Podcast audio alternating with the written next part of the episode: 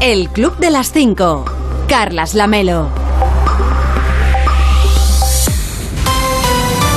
¿Qué tal? Muy buenos días. Son las 5 de la mañana, son las 4 en Canarias. Ya es 25 de abril. Quedan 250 días para acabar 2022 y solamente 97 para el próximo 1 de agosto. Por si a usted le interesa el dato, hoy va a salir el sol a las 7 y 11 minutos en Valencia, a las 7 y 23 en Segovia y a las 7 y 31 en Málaga. Y para entonces, para cuando salga el sol, ya les habremos contado que...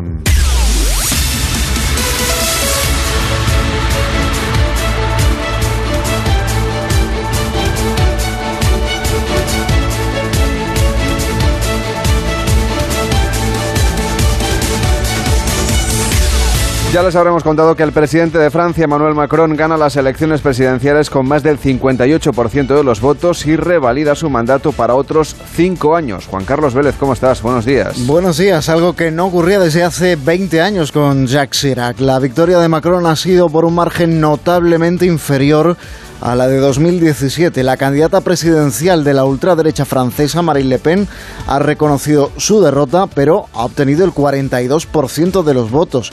Es el mejor resultado de la historia de su partido. La abstención rozó el 27%, la más alta en 50 años. La siguiente meta a la vista son las legislativas del mes de junio, con la ultraderecha en auge, dudas sobre la plataforma de Emmanuel Macron y con los partidos tradicionales, el Partido Socialista y el Partido Conservador, hundidos. Y el Gobierno Central ofrece al Gobierno de la Generalitat reforzar el control sobre el CNI e investigar el supuesto espionaje a los dirigentes independentistas y a otras personas relacionadas con el procés. Ayer se reunió el ministro de la Presidencia, Félix Bolaños, con la consejera Laura Vilagrán para tratar de atemperar las relaciones que Esquerra anunció congeladas entre el Gobierno de la Generalitat y el Gobierno Central. Bolaños ofrece al Gobierno Autonómico de Cataluña una investigación interna en el CNI, otra independiente dirigida por el defensor del pueblo, Ángel Gabilondo, y además convocar la Comisión de Secretos Oficiales del Congreso. Esquerra no se da por satisfecha porque lo que exige es depurar responsabilidades, esto es, dimisiones en el Gobierno.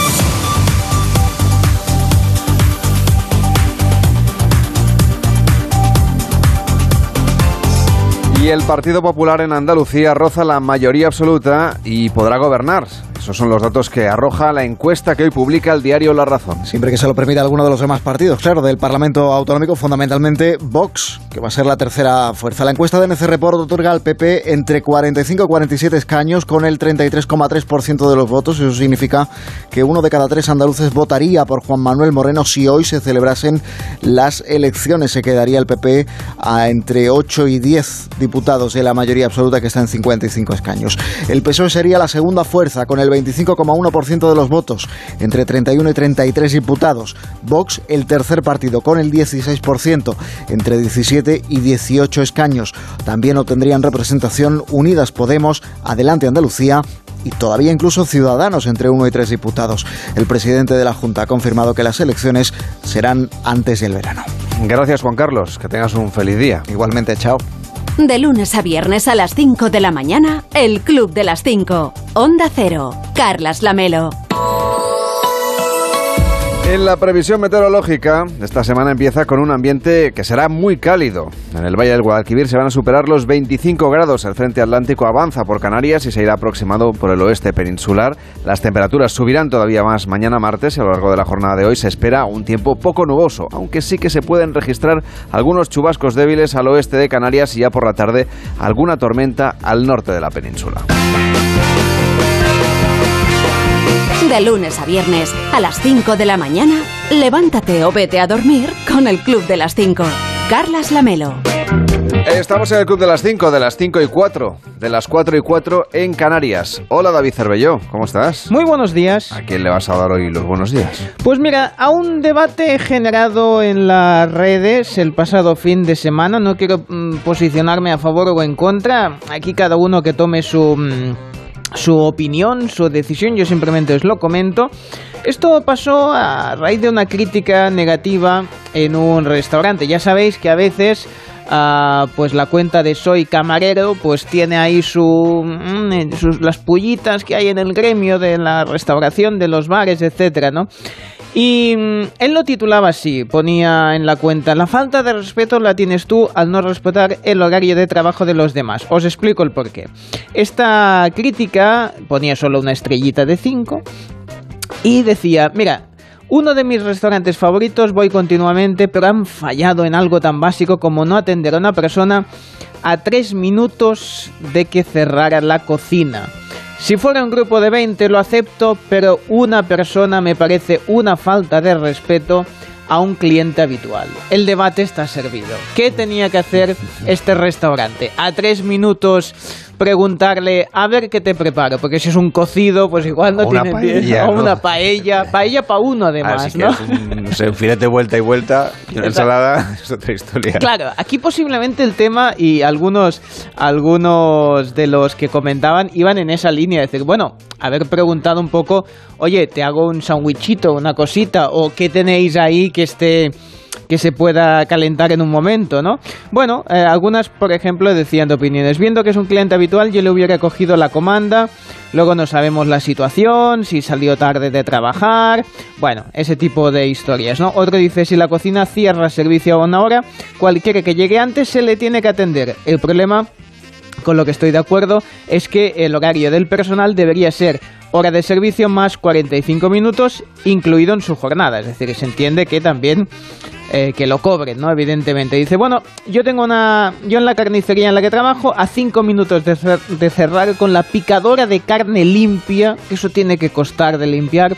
Dice, me han pedido que le picara carne y los dueños me han obligado a volver a poner en marcha la picadora, pone una carita enfadada, eh, habiendo carne picada envasada en el bandejero. Claro, ahí está el tema de qué haces, ¿no? En esa situación, si verdaderamente, bueno, porque claro, dices, bueno, le picas para esa persona y luego tienes que volver a limpiar con lo que ello, con lo que ello conlleva, ¿no?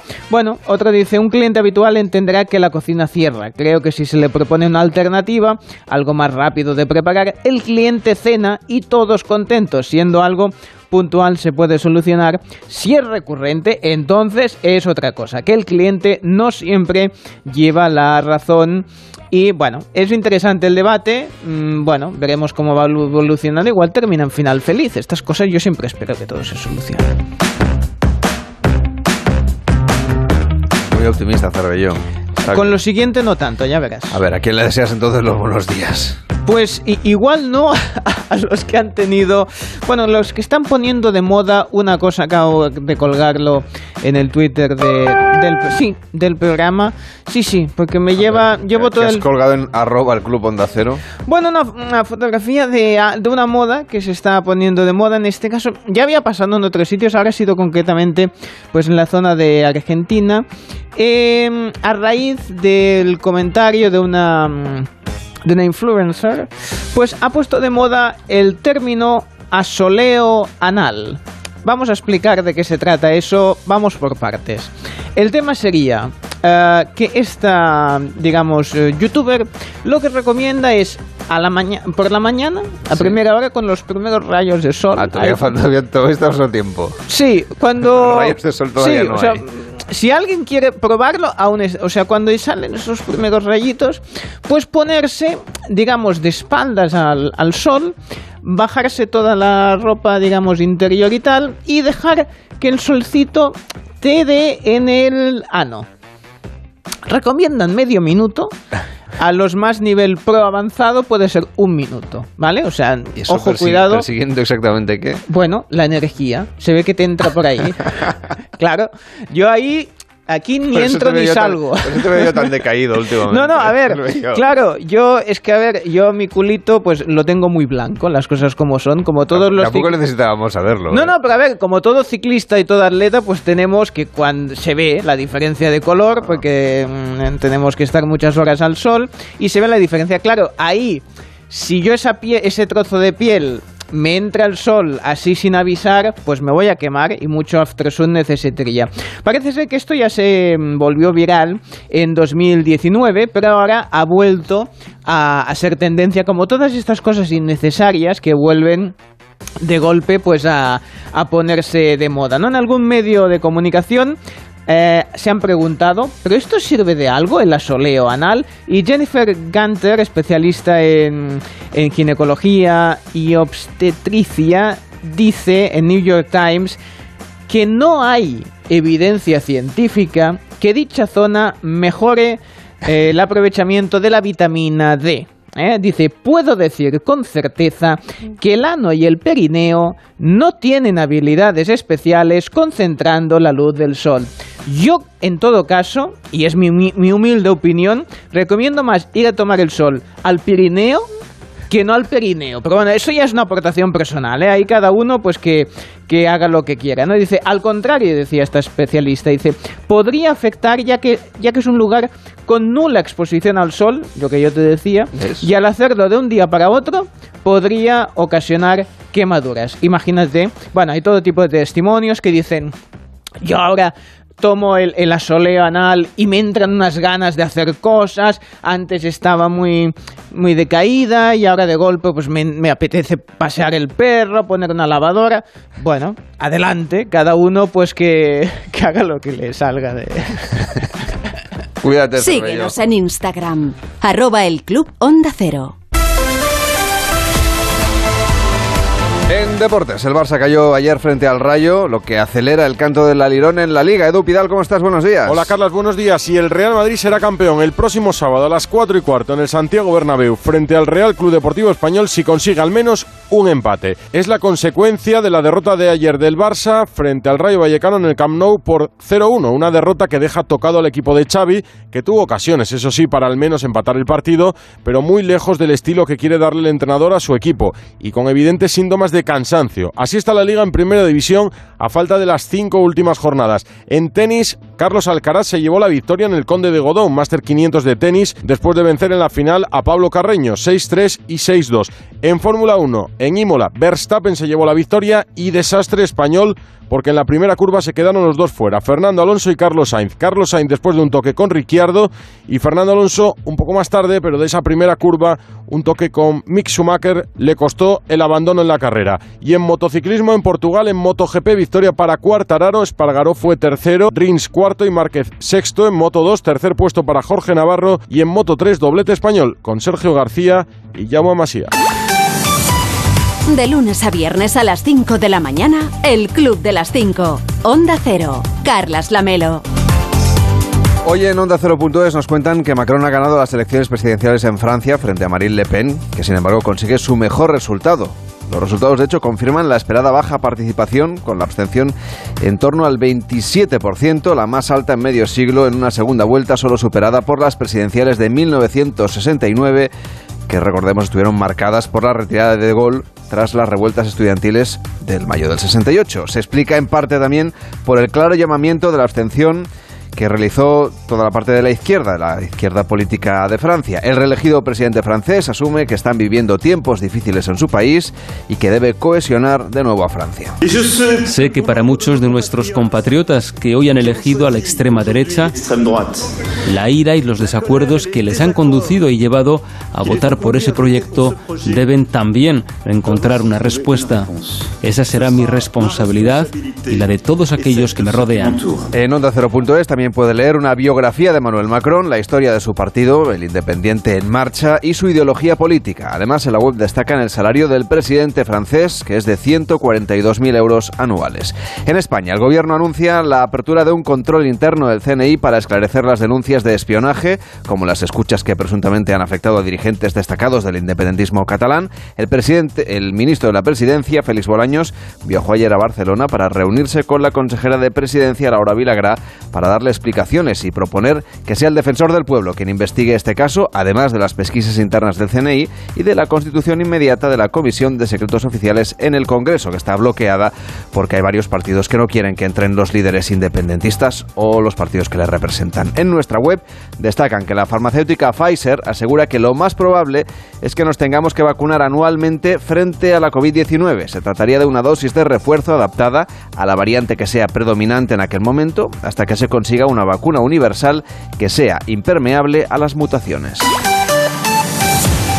Seguimos repasando en el Club de las 5 lo que nos cuentan en Onda Cero.es. Coincidiendo con los dos meses de guerra en Ucrania, en nuestra web publican un vídeo donde puede ver cómo eran algunos edificios e infraestructuras ucranianos y cómo han quedado tras los bombardeos y el uso de artillería. Según la ONU, al menos 2.200 civiles han fallecido desde el inicio de la invasión, cifras muy, eh, muy provisionales todavía porque es muy difícil acceder a algunas zonas donde podrían descubrirse fosas comunas o cadáveres abandonados entre escombros o en zonas asediadas. Y en Andalucía, el presidente de la Junta, Juanma Moreno, confirma que habrá elecciones en la comunidad antes del verano, aunque no ha concretado todavía la fecha. Creo, y es así la conclusión que he sacado, que Andalucía necesita un presupuesto y necesita un presupuesto del 2023. Y eso nos lleva irremediablemente pues, a convocar las elecciones antes del verano. En nuestra web también pueden repasar ustedes los mejores momentos de la entrevista que concedió anoche Julia Otero a Jordi Évole en La Sexta. En un rato se lo resumimos aquí también en el Club de las 5. Además, también puede leer que A3 Player Premium ha presentado en Valencia las primeras imágenes de la serie La Ruta que se estrenará este año y que está ambientada en la ruta del bacalao. En más de uno concluyeron el viernes su semana dedicada a la lengua española entrevistando a Santiago Muñoz Machado, poniendo a prueba el lenguaje que usamos, por ejemplo, nosotros, los periodistas. Yo te quiero preguntar si los periodistas, por ejemplo, estamos entre eh, los colectivos de hablantes más dados, no sé si a profanar, pero por lo menos un poco a maltratar nuestra lengua. Di la verdad. No, habláis mucho y en público, de modo que se notan los errores y se notan los intentos de innovación del lenguaje. Nosotros hacemos aquí para comprobar eh, cómo se habla eh, unos, unas herramientas fundamentales, nuestros corpus, donde se recogen formas que expresan eh, las palabras y el sentido en el que se usan. Y utilizamos también el lenguaje periodístico, tanto en radio como en los medios escritos. Tenemos reunidas en el corpus más grande 325 millones de formas de lo que nos valemos para cuando decidimos y discutimos sobre una palabra, cambios en la definición o la incorporación como nueva, vemos ahí en qué medida está siendo usada, la extensión del uso, la intensidad del uso, etcétera. En fin, pero los medios de comunicación naturalmente impulsan el lenguaje, eh, aceptan o no aceptan maneras de hablar que al final repercuten en el tráfico que en esta casa se trata de ordenar. Y en Julia en la Onda, con Julia Otero, la escritora Rosa Montero ha presentado su nuevo libro, El peligro de estar cuerda, donde habla, entre otras cosas, de sus ataques de pánico. El ataque de ansiedad es uno y el ataque de pánico pues es eh, un...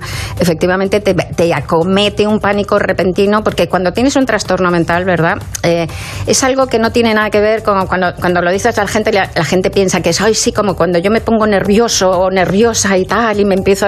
Pero no, no. Eh, un trastorno mental es algo que parece que viene de fuera, es como si llegara un gigante que no tiene nada que ver contigo te pega una patada y te, y te lanza fuera de tu vida, ¿no?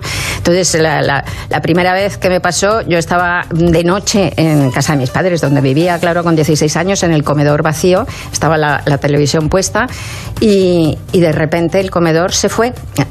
Eso se le llama efecto túnel, ¿no? Entonces es como si de repente yo mirara el mundo a través de un telescopio y la realidad, el comedor, se fue allá a lo lejos y yo me quedé fuera del mundo, fuera del, del género humano me dio, de repente te acomete un miedo como, como no puedes ni imaginar, el miedo, el pavor más grande de tu vida que no sabes ni a qué. Te castañetean los dientes, te tiemblan las rodillas pero estabas en una familia en la que la palabra psiquiatra y el concepto psiquiatra no entraba, dices. No, bueno, porque era una época hace mm, como siglo y medio más o menos. Sí, otra, sí, la Edad Media. en la Edad Media.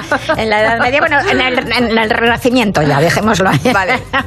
y luego en una clase social que pues no te, llevaban. Entonces pero estamos igual en muchos casos. En muchos ¿eh? casos. Hemos prosperado bastante, pero no tanto como para que no, haya gente escuchando. Efectivamente. Que esté pensando, ah, pues aquí ha pasado esto y tampoco hemos ido al psiquiatra. Evidentemente, aparte de que en este país hay una carencia, unos agujeros enormes en salud mental, en médicos, en psiquiatras, en psicólogos, en terapeutas. Entonces, por eso somos mm. uno de los países, si no el país más medicado de, de Europa, creo. Es que es una cosa ansiolíticos te los dan a cachiporro, pero médicos no hay. Y en Por fin no es lunes, el hijo de José Luis López Vázquez retrata a su padre en una entrevista con Jaime Cantizano, que es un prólogo del documental que se estrenará en breve. Tuvo una infancia muy dura y eso le marcó.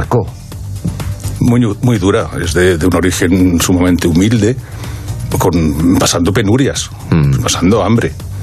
Mi abuela era, era modista, bueno, era costurera. Mm, el padre, que era oficial de, de prisiones, pero mm, inexistente en la familia porque se separan, siendo mi padre un, un bebé. Sí. Y, y bueno, en, un Madrid del el año 22 fue, fue tremendo, tremendo. Y eso marca. Claro. Eso es una, eso es, un- es una constante en tu vida. Y el, el miedo suyo de no, de no ser No tener dinero, ¿no? De no ser, de no ser llamado. De no ser llamado, no, ser- no de- ten- tener para pagar las facturas, ¿no? Sí, sí, eso era, eso le, le, le, le- le llevaba por la calle de la amargura y se, se pone muy nervioso. Y no fue el caso, porque fíjate, años en que rodó 12 películas. 12 películas en un año. El año 67. Rueda 12 películas. Entre ellas Pipermin Frappé. O sea, y en el año 70, pues 11. Y llegó a hacer cine, televisión y teatro a la vez. Y en La Rosa de los Vientos, con Bruno Cardeñosa, han analizado a fondo el funcionamiento del programa de espionaje Pegasus. El problema, ¿sabéis cuál es? Que hay una serie de caminos distintos. El más fácil, que es curiosamente el que decían que, que ya estaba pasado de moda, pero que se ha descubierto que con estos eh, eh, miembros del independentismo, eh, pues resulta que se sigue produciendo, es el tradicional que hemos dicho. te mandan un correo y tú, cuidado, no pinches el documento adjunto porque puede pasar algo. Bueno, pues aquí se ha demostrado que había una labor dejarme utilizar el tema, que la palabra que yo considero adecuada. Previamente a eso había una labor de inteligencia, que era que se sabía que cada una de las personas a las que iban a espiar, se sabía qué eran eh, lo que estaban haciendo, cuáles eran sus intereses, de tal forma que les mandaban un correo que tuviera que ver con algo que a ellos les podía interesar. Por ejemplo, les mandaban el billete que acababan de sacar en el eh, de, mm, de avión. Entonces les mandaban supuestamente una copia. Y entonces, claro, ahí, ahí cogías no y era un pinchabas. es- no era un spam que podía ser percibirlo, Claro. sino que era algo muy vinculado a tu vida y era un espionaje dirigido. Puede escucharlo a la carta siempre que usted quiera en onda 0.es y por supuesto en nuestra aplicación. Puede descargarse. A mí no me hubiera pasado. Ay, hola, ¿cómo están? ¿Qué es lo que no le hubiera pasado? Bueno, que me envíen un flam de estos que dice que era el flam lo que les enviaban. ¿Un flam? Spam, spam. Ah, este. spam. No, a mí no me hubiese pasado porque en mi teléfono eh, no tengo WhatsApp ese y tampoco me llegan los SMS, los M&M's y todas estas cosas. A mí no me llega nada. Así que eh, el ¿Usted problema... cómo se comunica con la gente? Bueno, por carta tradicional. Me envían ahí sus consultas y cuando me dicen, a ver, que me gustaría hacer una consulta por nota de voz, pues le digo, se lo mandas al Club de las 5 que ya me lo pasan ellos. 676-760908. Ah, o sea, que nos manden el spam a nosotros. Bueno, Para que el, nos el espíen a spam nosotros. o la consulta o cualquier cosa eh, que quieran saber del futuro. Los oyentes ya saben que pueden pedir su previsión, su previsión del futuro, en Bueno. el 676 76 0908. Sí, Yo sí, les sí. garantizo que le pasaré la pregunta al vidente, pero de la respuesta no doy, vamos. Ah, bueno, no, claro. Eso ya me ocupo yo. No me comprometo a nada, ¿eh? Yo le, yo le tiraré el péndulo y le diré lo que me sale de él. No me, de- no, me de- no me den un ojo. No, yo siempre. El péndulo. no, el péndulo es una cosa muy privada. Yo lo hago en, en la intimidad de mi casa. ¿eh? Por cierto, les he escuchado esto que decían de poner el pompis al sol un poco. Yo no lo he probado, así que no le puedo decir, pero tengo muchas consultas que me han llegado. Concretamente me dice Aries, dice, La señor. pregunta es quién fue el primero. Bueno, a quien se le ha ocurrido, pues sí, estaría, bueno, te estaría ocioso, ¿eh? o lo que sea. Dice, ay, mira, hoy tengo energía. ¿Qué, habré, ¿Qué habrá sido que he hecho que de golpe tengo más? Ah, pues mira, sí, lo de tomar el viento. Bueno, a ver, me dice Aries, señor vidente, quiero probar el asoleo anal. Pero mi balcón... Así que es rápido el oyente. Sí, la gente estaba que salta. Sí.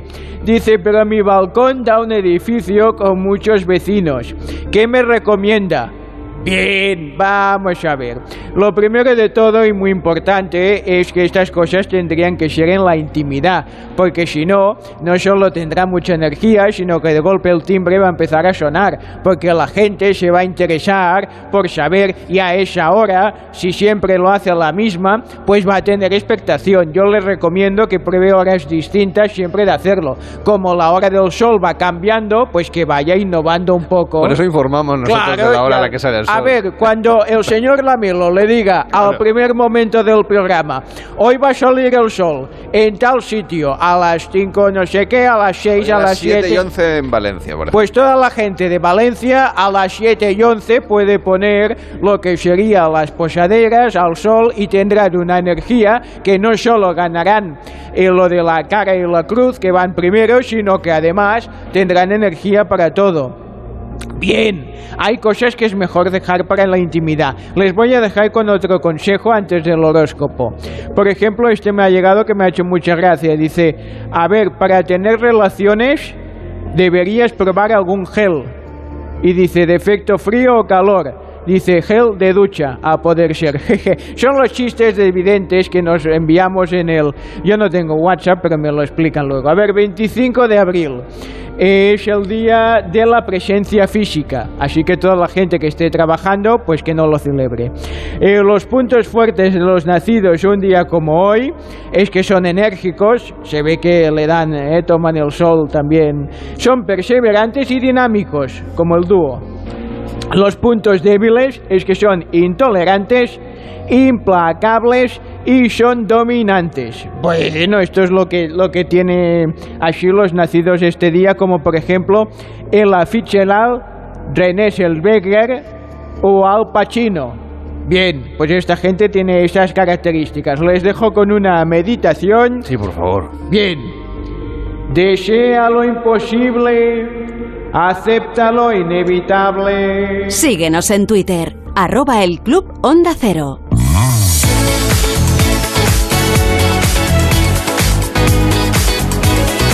No sé si me ha gustado mucho ¿eh? la meditación que nos ha hecho el vidente Cervelló. ¿Cuál- Esto, esto de adaptar lo inevitable. No estaba escuchando. No, eh, acostumbro a no escucharle. Porque-. No, porque me pilla que estoy entrando y no, no, no me. Bueno, Bueno. lo- luego me lo escucho en el, Oh, en el a la carta. Hoy se estrena en HBO Max la segunda temporada de una serie sobre terratenientes ingleses. Viajaremos a West Yorkshire, en Inglaterra, en el año 1832, con la serie Gentleman Jack. Not everyone's a force of nature like she is. Not everyone's a force of nature like she is. Pues ahora me entra la duda de si es mañana, ¿eh? Pero bueno, si no, es hoy o mañana. Esta, esta está por llegar. Basada en la, en la vida de Anne Lister y, sus diarios. En esta temporada nos adentramos en su hogar común, porque ahí es donde está la magia un poco de, de la serie, ¿no? Y ese que tenía una relación entre dos mujeres en esa época, pues bueno, llamaba un poco la atención. Es su amante Anne Walker. En en estos años 1834, ¿no? Este espíritu que tiene Lister y pues digamos su, vida amorosa que no se guardaba para ella, sino que la, la hacía pues pública y generaba pues los recelos entre los habitantes de Halifax que además estaban en una situación eh, casi de, de revolución. ¿eh? Su negativa pues a pasar desaperci- desapercibida pues pues provocaba un poco, eh, bueno, todo tipo de miradas y que hubiese, pues, bueno, que fuese centro de, de la atención. A quien les gustó la primera temporada, hacía mucho tiempo que estaban esperando esta, esta segunda, así que mm, seguro que va a ser, mm, y si no, puede ser un buen momento para recuperar la, la primera, porque es de mucha calidad, es una producción entre la HBO Max, en este caso, y la BBC. Por cierto, no confundan ustedes la serie con el whisky, que tiene el mismo nombre. Bueno, también se puede hacer un doblete en este caso, la estás viendo. Y dejo la me- intimidad, como dice el vidente. Venga, Cervello, que te pongo una canción para salir Vamos, a correr. Vamos. We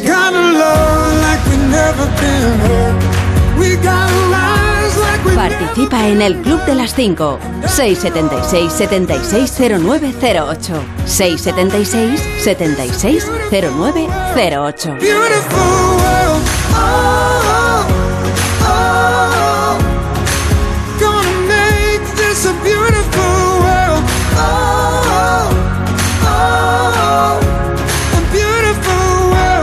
Carry the weight No mountain is too high It's never too late There's always a sunrise All of our needs, our hopes and our dreams Are waiting on an open door I see a spark of light in the dark. We'll be one. Wiser than before. We gotta love like we've never been hurt.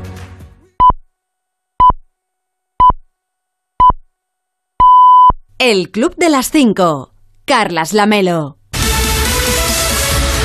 Y en 30 minutos empieza más de uno en Onda Cero con Carlos Alsina. Hoy analizando los resultados de las elecciones francesas. Rubén Bartolomé, ¿cómo estás? Buenos días. Buenos días, Lamelo. Sí, esa victoria de Macron con algo más del 58% de los votos sobre Le Pen que logra el 41%, algo más de diferencia de lo que preveían las encuestas, pero menos, mucho menos de lo que hace cinco años obtuvieron estos mismos candidatos y con la abstención más alta en medio siglo.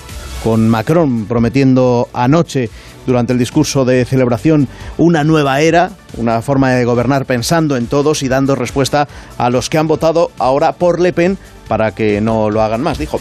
Celebra su mejor resultado la candidata de la ultraderecha, es un mensaje a los países mm, de la Unión Europea la Unión Europea, por cierto, que respira porque no ganó el escepticismo, el euroescepticismo que profesa la candidata Le Pen. La tercera vuelta, como ya se le empiezan a llamar, son las legislativas del mes de junio, 12 primera vuelta, día 19 segunda vuelta. Vamos a hablar hoy de Francia, de la Unión Europea, también de Ucrania o de Argelia con el ministro de Exteriores en más de uno a las ocho y media, José Manuel Álvarez, con. Y pendientes también de los intentos del gobierno central de convencer al gobierno catalán de lo de Pegasus. Sí, se habla mm, de gobierno, pero en realidad bueno, son intentos con Esquerra, que es de quien dependen las votaciones en el, en el Congreso. Entre esos intentos, la, mm, entre esas votaciones, la convalidación el jueves de las medidas económicas para luchar contra el alza de los precios y que ahora mismo está un poquito en el aire. Ofreció ayer el ministro Bolaños una investigación interna en el CNI, otra del Defensor del Pueblo, convocar la Comisión de Secretos Oficiales, pero nada, de nada, de nada, de nada. No convence esto a Esquerra, que lo que pide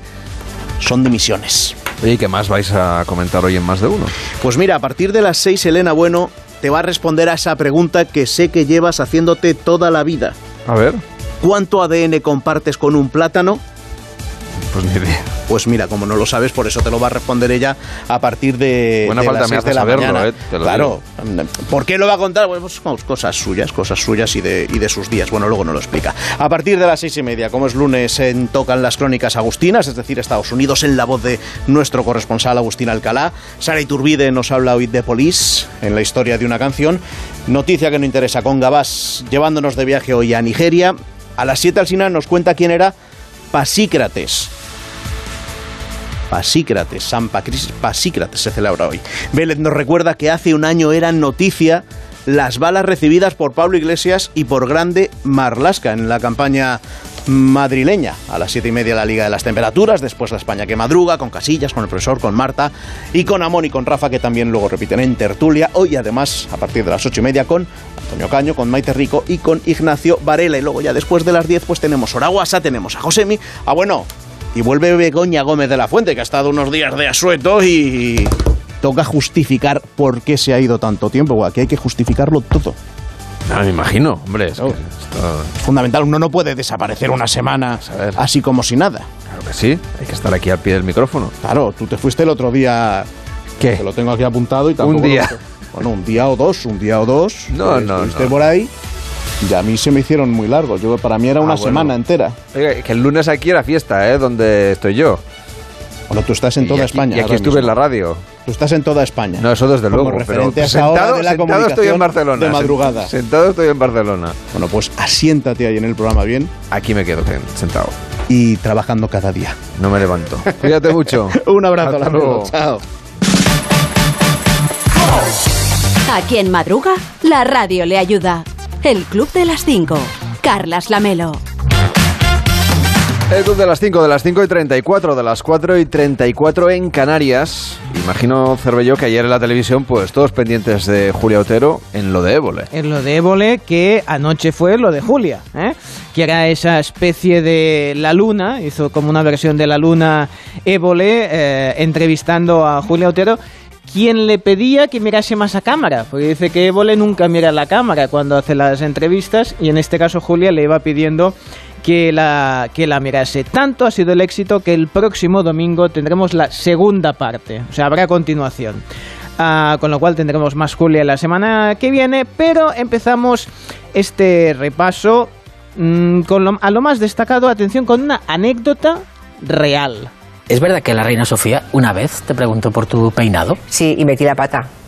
Porque mm, era justo la semana en que decidí chafarme, aplastarme el pelo. Estaba harta de, que, de ser solamente el pelo de punta. Hubo una recepción en Pedralbes, en Barcelona, eh, con la sociedad civil, creo que sería el año 89 seguramente. Entonces lo primero que me dijo la reina Sofía fue, ¿qué ha sido de su pelo? Eh, ¿No? ¿Habla así? Eh, bueno, Es que yo no lo he te nunca aseguro, hablar. yo te aseguro que en el año 89 tenía muchísimo acento de guiri. Bueno, acento de persona no nacida y no de lengua materna española. Y entonces no se me ocurrió nada mejor que decirle, Majestad, estaba harta de que me hablasen del pelo y he decidido aplastarlo. Bueno, la, la pregunta y la respuesta justo, justo en el día conflictivo. Évole ha querido recuperar un clásico de lo que era la luna y que, ojo, Julia no se lo esperaba. La luna empezaba con un test. Ay, con un... No. Claro. No me lo he preparado, Jordi Évole. Pero nunca te lo habías hecho El a ti misma, ¿eh? Nunca. El cuestionario de la luna. No era tan fácil, ¿eh? Era cabroncete en algunas preguntas. ¿Vamos? Mm, Va. ¿Cuál es tu canción preferida? Una que se llama Senza Fine de Gino Paoli. Me encanta, por muchas razones, y la compusieron y la cantaron muchísimo antes de que yo naciera. ¿En qué momento de tu vida has sentido más vergüenza? Una vez que estaba entrevistando a Rosa Díez, cuando era todavía eh, miembro del Partido Socialista, era la consejera de turismo del gobierno vasco, ojo, Pacto de Ajuria Enea, PNV, PSOE, ¿eh, que parece imposible, PNV, PSOE, E, bueno, ella era la consejera de turismo, Estábamos ah, cantando las excelencias del País Vasco, era la época de eh, Etano Vasco sí, queríamos, ah, ella quería como, como consejera de turismo promocionar el País Vasco, era aquella época del eslogan ven y cuéntalo y bueno, ah, se emocionó la consejera, empezó a decir tenemos montaña, tenemos playas, tenemos cultura, tenemos, en fin, ¿no? En un lugar tan pequeño tenemos un montón de oportunidades para el turismo, para el visitante. Y en un momento dado eh, se dejó llevar por la frase y dijo, o sea que es un país pequeño y yo rematé pero matón. Está matando todavía. Me eh, es que además, ¿qué haces en ese momento? Se produjo un silencio de unos segundos y, y bueno, había que seguir la entrevista, pero mm, me hubiera querido fundir y confundirme con la silla. ¿Cuál es tu refrán favorito? Haz bien y no mires a quién. senza fine tu trascini la nostra vita Y como Julia hace mucho bien, queríamos eh, escuchar esta canción que tanto, que tanto le gusta. Por cierto, que mm, como siempre, Julia, sin pelos en la lengua y comentando a una respuesta, eh, a una pregunta que le hacía Évole de si en su vida ha sufrido alguna vez algún tipo de acoso, por si hay también Me Too en nuestro país. Tú cuando empezabas eras tan joven, eh, estabas tan expuesta, porque estabas Sí. muy expuesta. ¿En algún momento tuviste alguna situación de acoso sexual, de abuso? En acoso un poquito, un poquito. eh, lo, afortunadamente lo resolví rápido. Lo resolví. Al instante. señor, sí, ah, el señor estaba como tú sentado ahí, pero detrás de la mesa de dirección. eh, se levantó, se puso en esa, en una silla a mi lado, ¿no? Donde están los que van a ver a los directores. Hay dos sillas normalmente, tú estabas en una y la otra vacía. Acercó la silla, acercó así la silla, me puso la mano en la rodilla. eh, yo miré la mano, muy sorprendida. Lo recomiendo, es una manera estupenda en que se den cuenta de lo que estaba pasando. Y entonces quitó la mano, volvió a. No seas tonta, me dijo, volvió a ponerla. Con esta mano pegué un manotazo y le dije: Si estás ahí, eres mi director. Cuando cruces, si cruzas ese camino y te pones aquí, la próxima te prometo que te doy una hostia. Y me dijo, así me gustan las gallegas. Así me gustan las gallegas, con dos cojones. Literalmente volvió a su sitio y nunca más. Tuve suerte, porque me consta que con otras del mismo lugar y la misma empresa eh, seguía.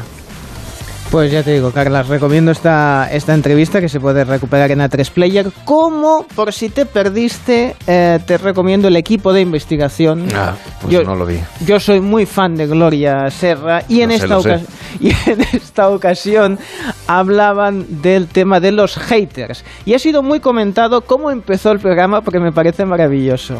Me da muchísimo asco equipo de investigación. Oléis a mierda de gato fermentada. Basura. Payasos. Jubílese, señora. Son solo algunos de los comentarios que cada viernes nos escriben en redes sociales. ¿Quiénes están detrás de estos comentarios? Pues me Maravilloso. interesa un montón. Maravilloso. Es que ya, eso es empezar fuerte ¿eh? y lo demás son tonterías. Bueno, en el reportaje, por ejemplo, hablaban del infierno que está pasado Miriam Beneditet, que es la, que es la jurado que determinó, que había- es coreógrafa, que había dicho que si ganaba Bandini y Slow Mo, eh, Chanel o, eh, bueno, el tema de Eurovisión. Con lo cual, muy interesante verlo. Y ya para terminar, que se nos hace tarde, no voy a decir la hora, Carlos, porque no sea que me pase como a Pedrerol, fíjate. De manera apuntada, ¿eh? Chiringuito Inside en YouTube, Facebook y Twitch. Para vivir la final desde las 8 de la tarde, especial desde las 8, 6 en Canarias, no 7 en Canarias, una hora menos, no dos.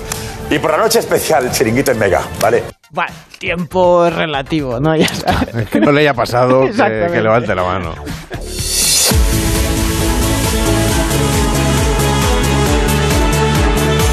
El Club de las 5.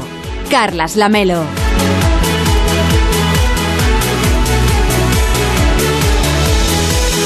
Seguro que usted ha oído hablar alguna vez del poliamor. Bien, para definirlo, pues vamos a recurrir nosotros al diccionario de la RAE. Allí leemos que el poliamor es una relación erótica y estable entre varias personas con el consentimiento de todas ellas. Pero a ver, ¿esto qué es? ¿Esto así, nosotros tres? Pero Sofía, que yo soy el marido. Y yo soy la mujer. ¿A ti te gustaría que te metiera otra mujer en la cama? Tony, pues no lo sé. Ah, Ah, pero es que esa no es la pregunta. ¿y cuál es la pregunta? A ver, venga. Estamos bien. ¿Podemos compartir esto? Los tres. La semana pasada la BBC publicaba un reportaje sobre lo que denominan el poliamor solitario, que parece ser que empieza a ser una leve tendencia, una sofisticación de este concepto para definir lo que popularmente pues, se ha llamado siempre ir de flor en flor, que es lo que sería el poliamor solitario, así explicado en lenguaje sencillo. Pero tras esta mm, elección vital hay algo más que, que una ausencia de compromiso. Así que vamos a saber más cosas sobre este concepto, sobre el poliamor solitario, con la sexóloga y terapeuta de pareja Nuria Yorba. Hola Nuria, ¿cómo estás? Buenos días. Buenos días, ¿cómo estáis? Mira, del poliamor habíamos hablado ya alguna vez, pero lo del poliamor solitario me tiene un poco desencajado. A ver, cuéntanos exactamente qué consiste. Sí, la verdad es que eh, cada vez están saliendo como más conceptos, más ideas nuevas, que a veces nos asusta un poquito, ¿no? Pero creo que es algo muy positivo porque nos permite plantearnos eh, diferentes alternativas de vivir. Entonces, ¿en qué consiste? Em, normalmente el poliamor tiene muchísimos formatos. Si hablamos ya de poliamor es que nos permitamos distintas relaciones sexuales y amorosas con diferentes personas, ¿vale? Que no solo sea con una persona que sería la monogamia. Entonces, ¿qué es lo que significa solitario? Y es el tema de no tener una pareja principal. Normalmente el poliamor se entiende muchas veces por una pareja principal y otras secundarias o muchas veces por una pareja de tres, un trío, ¿vale? Entonces, en este caso, huyen de este concepto, es decir, em, no entienden el amor y las relaciones desde la idea de una pareja entendido como desde lo heteronormativo. Vale. Eh, lo que pasa es que parece que está ganando adeptos. Por ejemplo, en Estados Unidos he leído que un- hay un estudio de YouGov que asegura que el 43% de los millennials dijo en esta encuesta que su relación ideal, no quiere decir que sea la relación que tienen, pero la que para ellos sería ideal, sería una relación no monógama. Es decir, que, mm, que claro, que preferirían, no sé, poder ir cambiando de pareja cada cierto tiempo. Claro, es que a ver, eh, el- la, la relación, y ahora quizás me matarán oyentes, ¿no? Pero la relación entendida como pareja clásica, eh, monógama, em, se extinguirá. Es decir, tarde o temprano se extinguirá. ¿Por qué? Porque realmente eh, no está funcionando con la sociedad actual. No, no está sirviendo el modelo antiguo, porque estamos ante so- una sociedad muy distinta de la de hace 40 años. Y estamos intentando mantener la misma idea de pareja estable, seria, monógama, duradera para toda la vida. Entonces, esto los jóvenes ya están viendo que, no funciona, porque se están moviendo en una sociedad y en unos valores y en una cultura muy diferente, que es una cultura de la libertad, de las opciones, del cambio, del crecimiento, eh, de las etapas. Entonces, eh, ¿cómo encaja esa pareja monógama en, esa, ese tipo de, vivencias? No entra. Y por eso se están planteando la posibilidad de relaciones más abiertas, más poliamorosas, con diferentes opciones. ¿Y esto a qué lo atribuyes? Es decir, ¿por qué hay este cambio social que pone en peligro, digamos, o que bueno, modifica un poco la estructura social en la que nos hemos venido basando culturalmente y socialmente desde hace siglos?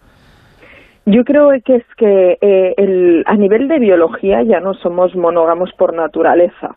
¿No? Eso ya es lo primero que tenemos que tener presentes. Por supuesto, lo hemos elegido desde una perspectiva social. Nos iba bien a nivel, pues, de la seguridad de los hijos, de la economía, eh, la familia y la pareja era un estatus social importante y que se le daba muchísimo valor, ¿no? Entonces, eh, fue una elección social. Eh, a día de hoy, esa sociedad ha cambiado por completo no tenemos esa necesidad ¿no? de, formar esa familia porque era la, la, única alternativa y era la aceptada por todo el mundo. Entonces, a día de hoy tenemos millones de opciones. De hecho, ya no hay como unos pasos sociales establecidos. Eh, antes era pues eh, te vas de casa cuando te casas, eh, eliges a la pareja, tienes un trabajo para toda la vida. Entonces, ahora esto ya no ocurre. Ahora es puedes cambiar de trabajo, puedes estudiar y trabajar al mismo tiempo, puedes vivir con compañeros de piso, puedes estar con tu pareja y compartir piso con otras personas. Entonces, todas esas alternativas sociales, ¿cómo no las vamos a aplicar también entonces en las relaciones? Eso es un poco como una plataforma de vídeo bajo demanda, ¿no? En función de lo que me interesa en cada momento, opto por una cosa o por otra. Sí, yo creo que estamos en este tipo de sociedad totalmente. De, depende de dónde estoy y de lo que siento elijo una cosa y otra. Por supuesto, lo estamos llevando al extremo, porque estamos eh, eliminando la emocionalidad y la empatía hacia los demás, estamos uh, generando demasiado egoísmo desde mi prisma, estamos eliminando demasiado la idea del compromiso. Creo que nos estamos yendo al extremo y tenemos que intentar encontrar ese, ese difícil equilibrio. Pero vamos a ver, si tú, por ejemplo, como terapeuta de pareja, ya ves uh -huh. conflictos cuando solamente son dos los que están en disputa, si son más, ¿es más fácil o al revés? O se multiplican las opciones. Normalmente hay menos conflicto. O sea, cuando veo parejas poliamorosas, parejas eh, que también tienen relaciones abiertas bien gestionadas, porque el tema es que no lo sabemos gestionar bien, eh, no hay tanta presión hacia esa misma persona. Es decir, estamos queriendo que una sola persona nos lo porte todo, absolutamente todo, sea nuestro mejor amigo, sea nuestra familia, sea nuestra pareja, sea la sexualidad, sea todo. Entonces, muchas veces es muy difícil. Y esa convivencia continua, con el día a día estresante que llevamos, con toda la presión, es muy fácil que, generen discusiones. No digo que la vía fácil sea una relación poliamorosa, una relación abierta, porque para ello hay que tener un trabajo emocional y una madurez excepcional, porque hay que trabajar mucho la seguridad personal, la autoestima, en la comunicación positiva, el, el hacer acuerdos. Hay mucho trabajo para tener buenas relaciones poliamorosas o relaciones abiertas, pero sí que es cierto que quita ese peso a esa única pareja. ¿Y cuáles son las normas que normalmente tú sugerirías? Claro, lo primero fundamental para tener ese tipo de relaciones hay que sean eh, poliamorosos solitarios, como hablábamos, como relaciones abiertas, lo que sea, es saber muy bien qué necesitas y saberlo comunicar. Este es el principal bloque, sin miedo al conflicto, sin miedo a no gustar, sin miedo a que obtengas rechazo o no aprobación, Entonces, eh, lo primero que hay que trabajar es la autoestima y el autoconocimiento, porque si no sé lo que quiero o me da miedo lo que me van a decir, automáticamente aquí no podemos tener ese tipo de relaciones. Entonces, ese es el punto fundamental y a partir de ahí tener espacios de comunicación muy sanos, donde salgan acuerdos. Eh, ¿Qué siento yo? ¿Qué sientes tú? ¿Qué necesitas tú? ¿Qué necesito yo? Y a partir de ahí, ¿qué acuerdo generamos? Y si ese acuerdo deja de funcionar, vamos a revisarlo, vamos a renovarlo y tener muchos espacios para poder hablar de cómo nos vamos sintiendo en cada momento. Si hay estas tres fases, en principio, si es saludable la relación, la base de la relación principal con uno mismo y con los demás, mm, funciona. ¿Y qué ocurre si uno de los dos es el que está motivado para esto de la relación poliamorosa, pero el otro es más reticente? Esto me lo encuentro muchísimo. Decir, veo que hay personas que avanzan hacia esa idea de relación porque mm, hay la generación que está 30, 40, 50 más o menos y hasta 60, pero ya han nacido entre los, un pie en cada lado, ¿no? Es decir, han desarrollado esa relación monógama y, y para toda la vida, pero eh, están ahora en una sociedad con muchísimas opciones. Entonces, cada vez estoy viendo más parejas que llevan muchos años y que uno de los dos se está planteando esa alternativa. Entonces, lo principal es que es algo que tienen que desear los dos. Muchas veces eh, el que no lo quiere se fuerza y se intenta autoconvencer para no perder a la otra persona, pero tiene que estar aliado con nuestros valores y nuestras creencias. Si no es así, lo mejor es ser coherentes y decir, vale, pues nuestra relación ha llegado hasta aquí, hemos evolucionado por caminos distintos. Nuria Jorba, psicóloga y terapeuta de pareja, gracias por acompañarnos y por explicarnos este concepto que nos ha llamado la atención en un artículo de la BBC. Que vaya bien, buenos días. Buenos días, gracias. El Club de las Cinco, Onda Cero, Carlas Lamelo. Hoy es 25 de abril, día en que estaremos muy pendientes del caso del pelotazo de las mascarillas. El titular del juzgado de instrucción número 47 de Madrid toma declaración como investigados a los empresarios Luis Medina Bascal y Alberto Javier Luceño por delitos relacionados con comisiones en la compraventa de material sanitario al comienzo de la pandemia. Y los exconcejales Carlos Sánchez Mato y Celia Mayer, que formaron parte del equipo municipal de Manuela Carmena, y la exconsejera delegada de Madrid, Destino, Ana Varela, se sientan en el banquillo de la Audiencia Provincial de Madrid acusados de prevaricación y de malversación en el caso Open de tenis. Hoy los secretarios generales de la UGT y Comisiones Obreras, Pepe Álvarez y Unai Sordo, van a explicar los detalles de la celebración del primero de mayo. Y el secretario general de Naciones Unidas, Antonio Guterres, viajará hoy a Moscú, donde mañana se verá con el presidente ruso Vladimir Putin. La agenda del presidente ruso pasa hoy por la reunión anual de la Oficina del Fiscal General de Rusia. Y la presidenta de la Comisión Europea, Ursula von der Leyen, visita la India, donde se espera que se reúna con el primer ministro de aquel país, de India, que es Narendra Modi. Seguimos repasando en el Club de las 5 lo que hoy va a ser noticia. La consellera de Acción Exterior de la Generalitat de Cataluña, Victoria Alsina, se reúne con el expresidente Carles Puigdemont y mantiene otros encuentros para denunciar el presunto espionaje a políticos independentistas. El consejero de Educación, Cultura y Deporte del Gobierno de Aragón, Felipe Fassi, asiste a la reunión convocada por el Comité Olímpico Español para valorar la propuesta que planteó el Gobierno de Aragón sobre la candidatura para los Juegos Olímpicos de Invierno de 2030 y la Comisión de Investigación del Ayuntamiento de Madrid por el presunto espionaje a Isabel Díaz Ayuso celebra este lunes su sexta sesión con el mayor número de comparecientes confirmados hasta la fecha, serán cuatro, aunque también con previsibles ausencias como la del hermano de la jefa del Ejecutivo madrileño, Tomás Díaz Ayuso. Y el ministro de Asuntos Exteriores, José Manuel Álvarez, asiste a la reunión del comité organizador de la presidencia española de la UE. Antes tiene una cita, ya lo hemos explicado antes, con los oyentes de más de uno aquí en Onda Cero.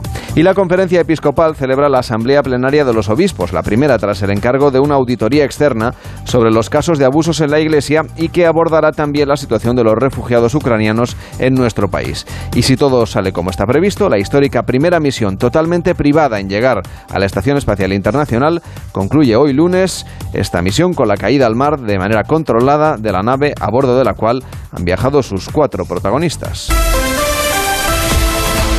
En deportes, la noticia pasa por la nueva derrota del Barça y sus consecuencias. Edu Pidal, buenos días. Buenos días, es el partido que tenían aplazado Barça y Rayo Vallecano y la derrota del Barça, la victoria del Rayo ayer en el Camp Nou 0-1, deja el título de liga muy cerca ya de las vitrinas del Real Madrid, que tendrá que empatar, con un empate le sirve al equipo de Carlo Ancelotti el próximo sábado ante el Español en el Santiago Bernabéu para conseguir definitivamente la liga en primera división. Ahora mismo es líder con 15 puntos de ventaja sobre los de Xavi, que ayer tuvieron ocasiones de sobra para empatar ante el Rayo, pero que no jugaron un buen partido. Lo decía su entrenador. No hemos sido nosotros, no hemos tenido la personalidad que había que tener en el partido. En la segunda el equipo ha salido con más deseo, con más ímpetu. Eh, yo creo que falta entrar mejor en el partido. Ya nos pasó el día del Cádiz, eh, lo habíamos hablado además.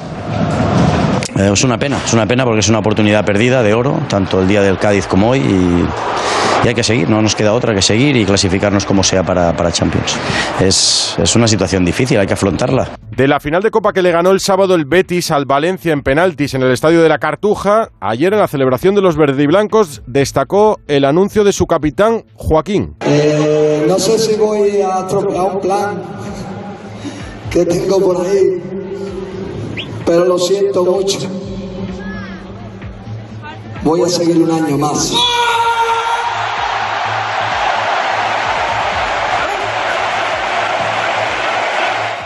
En tenis, final española en el Conde de Godó de Barcelona, 6-3, 6-2, el título para Carlos Alcaraz en la final ante el asturiano Pablo Carreño. En Fórmula 1, malas noticias para los españoles porque ni Carlos Sainz ni Fernando Alonso pudieron acabar el Gran Premio de Fórmula 1 en Imola. En un toque, en la primera curva, ambos se quedaron fuera. Alonso después de chocar con Mick Schumacher, Carlos Sainz después de hacerlo con Ricciardo. Y en motociclismo, en MotoGP, había Gran Premio en Portugal. Tercero fue Espargaró, cuarto Rins y sexto Mar Márquez en Moto 2, tercer puesto para Jorge Navarro y en Moto 3, doblete español Sergio García y Jaume Masía fueron primero y segundo. Thank you.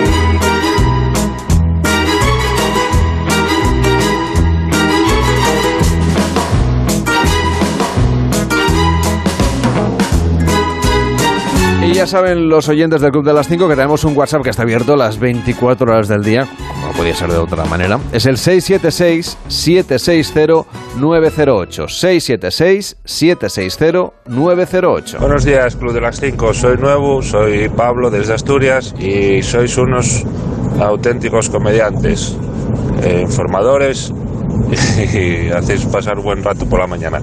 Venga, si se sirve para algo, eh, voto también por Asturias. Suerte. Pues eh, vamos allá, que el concurso será el viernes, nos guardamos la nota, pero le agradecemos al oyente. Eso sí, hay que decir cara o cruz, ¿eh? que es muy importante, Bueno, es que es porque nuevo. luego tendremos que Es- lanzar la es que moneda. Pablo es nuevo, ha dicho que es nuevo. Pues claro, tendremos que, que repasar las normas de vez en cuando.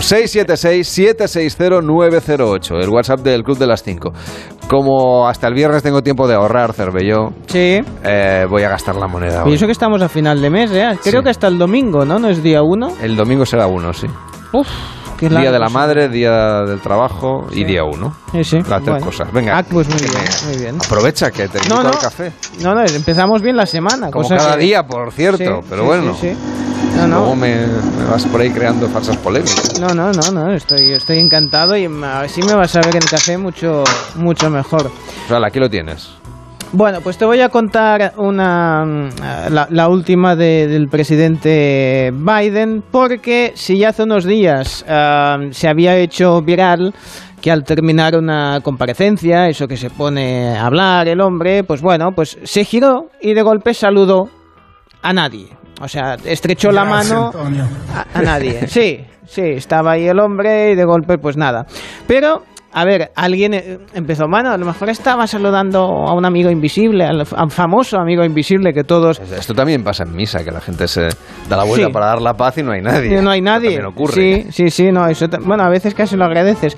No, en este caso, pues le ha vuelto a pasar. ¿eh? En esta ocasión ha sido mm, en Auburn, eh, este pasado viernes, y ah, pues bueno, se giró y esta vez con las dos manos fue a darle las La dos mano manos A nadie. a dos amigos invisibles que, te- que le habían venido a visitar. Supongo que hacía tiempo que no los veía. En verdad no los vimos nadie.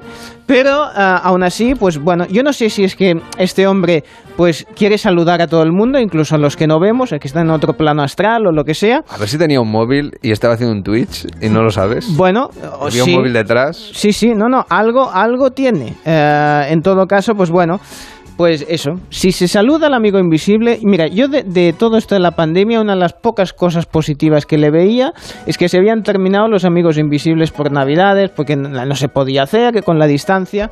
Y esto de que vea que está volviendo, lo del amigo invisible, yo digo, no saldremos mejores eh, de todo esto. ¿Tú, tú eres partidario de? ¿Del amigo invisible? del amigo invisible, de esas cosas que no sé qué regalar. Eh, Me da muchos dolores de cabeza. por eso te digo, Pero- eh, a mí a mí no me no. también es divertido. Ya sabéis que no me gustan las sorpresas y el amigo invisible. Por eso en este programa no hacemos. Porque si- yo se lo regalo a Cervelló y él a mí. Así estamos. Así nos va. Cuídate Bueno, mucho, nada. Cervelló. Mañana Hasta volvemos. mañana. Ahora llega más de uno en Onda Cero. Empieza el programa de Carlos Alsina. Hasta mañana.